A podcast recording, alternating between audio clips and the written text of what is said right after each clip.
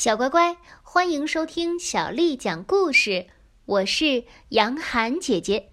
今天，杨涵姐姐继续为你讲的是《柳林风声》第十六集。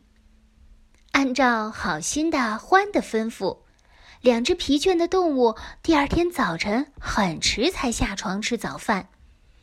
看到厨房里已经生好了熊熊炉火。两只小刺猬并排坐在旁边的一张板凳上，用木碗吃着燕麦粥。两只小刺猬一看见他们两个进来，马上放下勺子，彬彬有礼的低下头向他们行礼。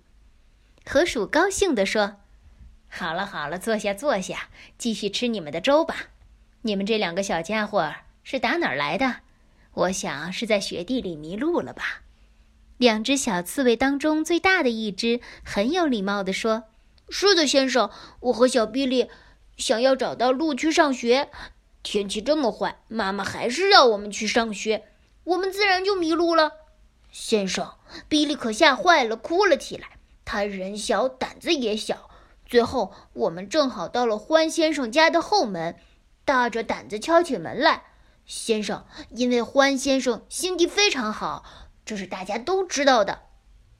我明白，河鼠说着，从一块熏肉的边上切下了薄薄的几片儿，而鼹鼠正把几个蛋打在煎锅里。河鼠加上一句：“外面的天气怎么样？”哦，你用不着对我说那么多的，先生。那只小刺猬说：“嗯，坏透了，先生，雪深的可怕。”像你们这样的先生，今天可千万别出去。鼹鼠一面在火前热咖啡，一面问道：“那欢先生呢？”那只小刺猬继续说：“主人到他的书房里去了，先生。他说他今天早晨会非常忙，千万别去打搅他。”对于这个说明，在场的人自然都完全理解。事实上，正如上面所说的。一年中有六个紧张的活动月，有六个瞌睡月。在这后六个月里，有人来或者有事情，就不能老是推脱说要睡觉了。这个借口实在是太老一套了。动物们很清楚。欢痛快地吃了一顿早饭，退到他的书房去，安坐在一把扶手椅子上，翘着二郎腿，用一块红色的布手帕遮着脸。在一年中的这个时间，用他通常的方式在忙着。前门的门铃叮叮叮的大声响起来。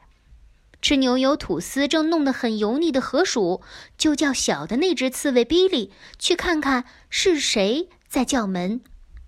门厅里传来了很响的脚步声，比利马上就回来，后面跟着水獭。水獭扑过来拥抱河鼠。亲热的大声问好，河鼠满嘴食物，喷溅着说：“啊，放开，放开！”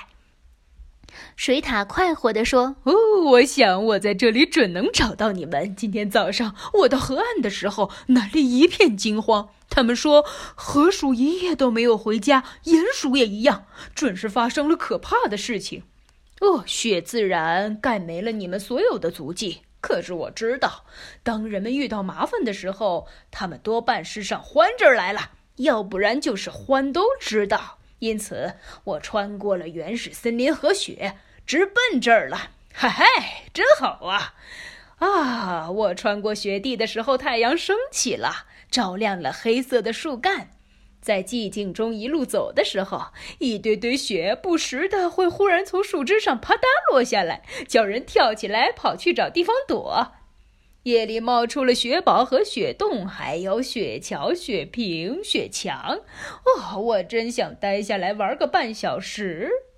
到处都有被雪压断的大树枝，那知更鸟神气的在它们上面栖息和蹦跳，好像树枝是它们折断的。参差的一行雁在头顶上飞过，飞在高高的灰色天空上。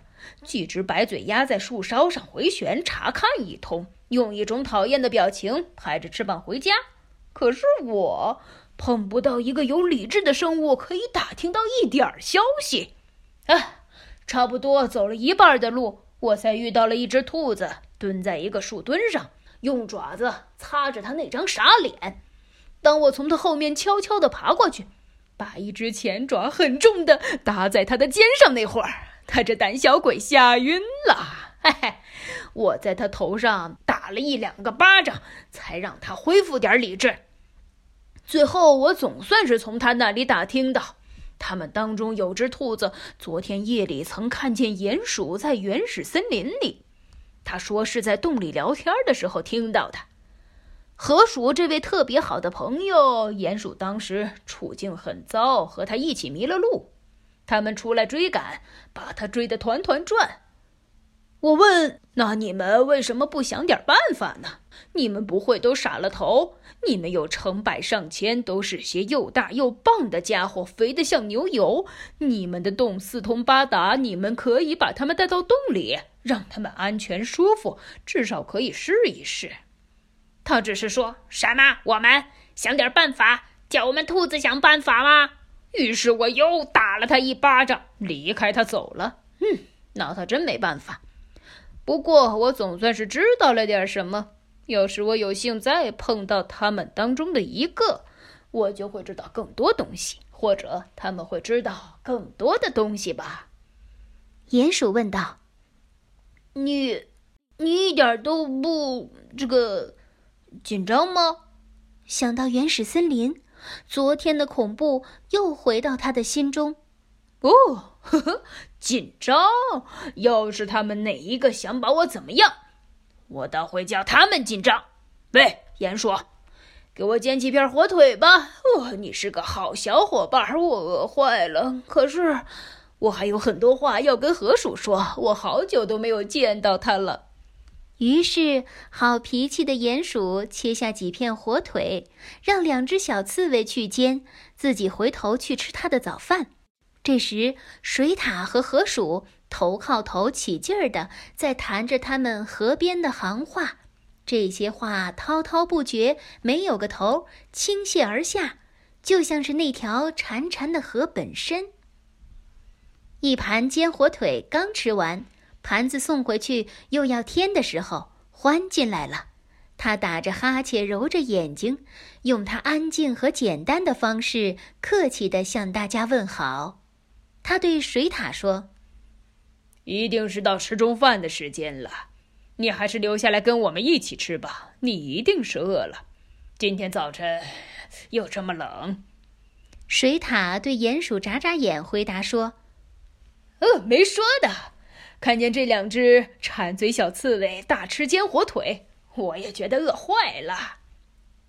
两只小刺猬其实只吃了粥，煎火腿又花了那么多的力气，正好开始觉得饿，于是胆怯地抬头看着欢先生，可又怕难为情，不敢说一句话。